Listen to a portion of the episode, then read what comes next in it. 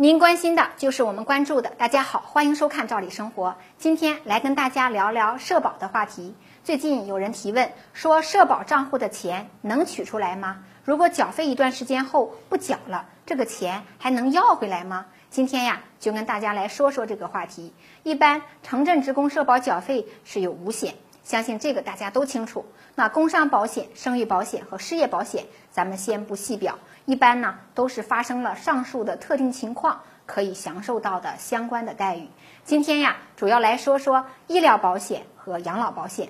在医疗保险这块儿，除了看病就医的报销外，咱们医保个人账户每个月都会有一笔钱打进来。有的人因为社保缴费基数高。因此呢，每个月有不小的进账金额。一般年轻人啊，求医问药的机会少，这笔钱就闲置了下来。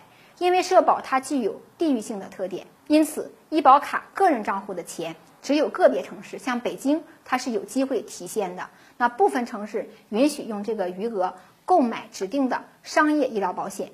那大部分地区呀是不能够提取出来的。那关于养老保险，这个就比较复杂。一般来讲，每个月缴纳的钱会按比例进入到统筹的账户和个人的账户。统筹账户的钱是不能够取出来的。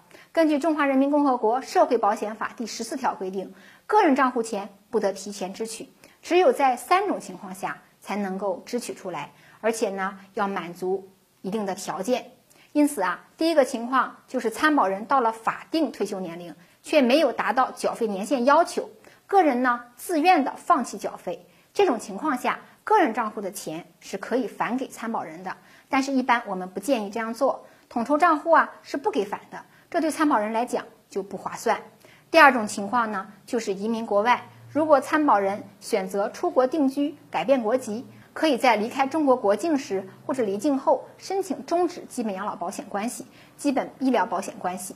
那养老保险、医疗保险个人账户的钱也可以一次性的支付给本人。第三种情况就很不幸，就是参保人啊在参保期间不幸死亡了。那么养老保险、医疗保险个人账户中的余额可以全部的依法来继承，继承的钱呢，社保相关机构会一次性的支付给指定的受益人或法定的继承人。